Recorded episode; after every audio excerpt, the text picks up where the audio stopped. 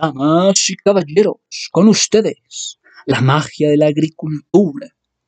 Esta vez haciendo una introducción al mundo de la papa, al mundo de ese que siempre nos ha sacado de la olla, ese producto que tiene tanto valor en nuestro mercado, en nuestro consumo, como la papa, llamada también batata, la batata o el camote, que los expertos dicen que la papa se originó en dónde. La historia misma nos narra que se originó en Chile o en Perú, pero sin embargo tuvo mucho éxito en su en su proceder, en su historia en Europa. El nombre botánico de la papa, ¿cuál es? Solanum tuber, tuberosum gracias a Gaspar Bauhin en 1596, que le puso el nombre botánico a la papa. A la papa le han puesto un nombre botánico, Solanum tuberosum. Y luego, gracias a Linneo, entonces el señor Gaspar Bauhin y después fue el señor Linneo, bueno, ya en España. Altas elevaciones en los Andes. Ubiquémonos en las altas elevaciones de los Andes, donde se cosecha, donde se forman 200 variedades de papas. 200 variedades de papas. Y 2000 años antes de la llegada de los españoles ya se conocían, ya se conocían. Tenemos en España Jerónimo Cardán, en 1580 en España. Jerónimo Cardán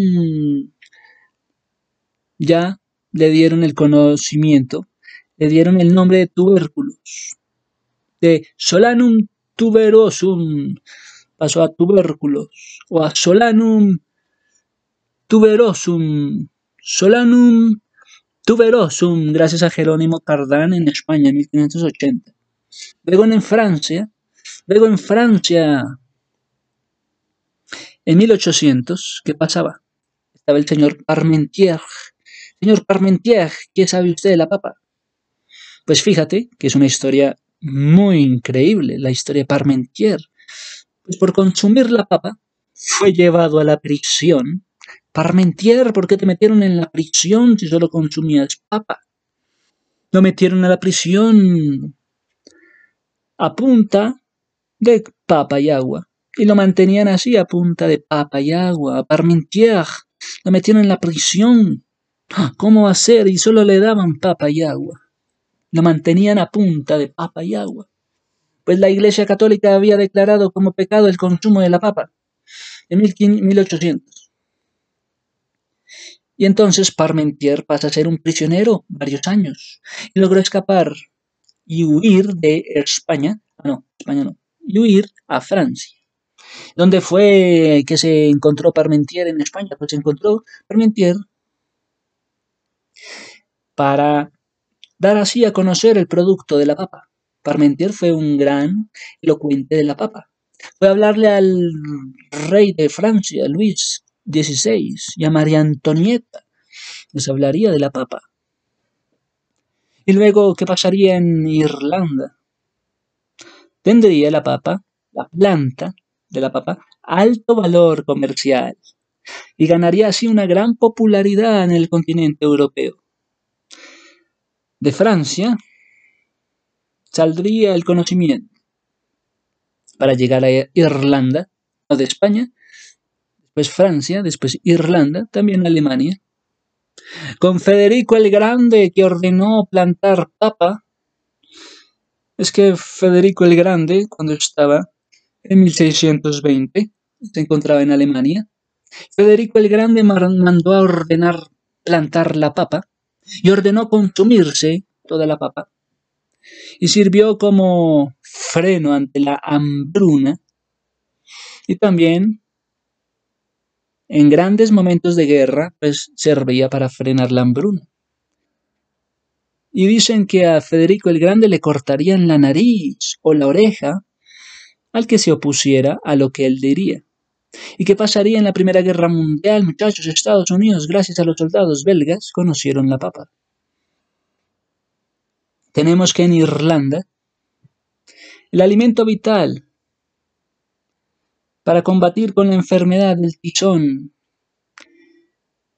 con el tizón tardío o la pitofara, gracias a Philippe de Sibry, Plantin, Mortenay, el, el belga, en 1588, existió la primera ilustración de la papa, gracias a John Gerard, quien creía que la papa se llamaba batata virginiana. Hágame el favor. John Gerard no se llama batata virginiana, se llama papa. Estímulo de revolución industrial. Esto generaba un estímulo en la revolución industrial. La papa estaba cautivando en medio de una revolución agraria. Que la papa traería mayor población en el siglo XVI, en el siglo XVII, en el siglo XVIII. ¿Y qué pasaría luego en la Segunda Guerra Mundial? Estados Unidos se alimentaba a las tropas con una pasta de papa. los, los, soldados en la Segunda Guerra se alimentaban con una pasta de papa que lo han llamado el antiguo chuño precolombino. El chuño precolombino era la papa, el antiguo chuño era la papa. Y esta papa era deshidratada y era parecido al puré de papa instantáneo. Tenemos que en el 1995 la NASA, con el transbordador llamado Columbia, tuvo un microcultivo de papa en gravedad cero. En 1995 la NASA logró un microcultivo de papa donde había una gravedad igual a cero. El primer cultivo que creció con éxito en el espacio sideral. Hasta en 1995 que la producción mundial de la papa es más popular entonces la papa. El arroz, no, el arroz es más popular. Es más popular la papa que el trigo, no, el trigo es más popular. Entonces la papa es el tercer producto más popular.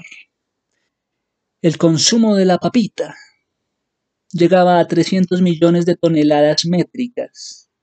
300 millones de toneladas métricas. Y en el mundo habrían 4.000 variedades de papa nativa.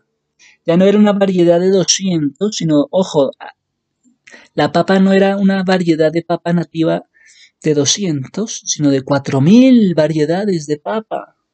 ¡Ah! ¿Cómo va a ser 4.000? Sí, hay una preferencia por la siembra de la papa. Hay un valor nutritivo en la papa. Hay una facultad para poderla cultivar. La papa.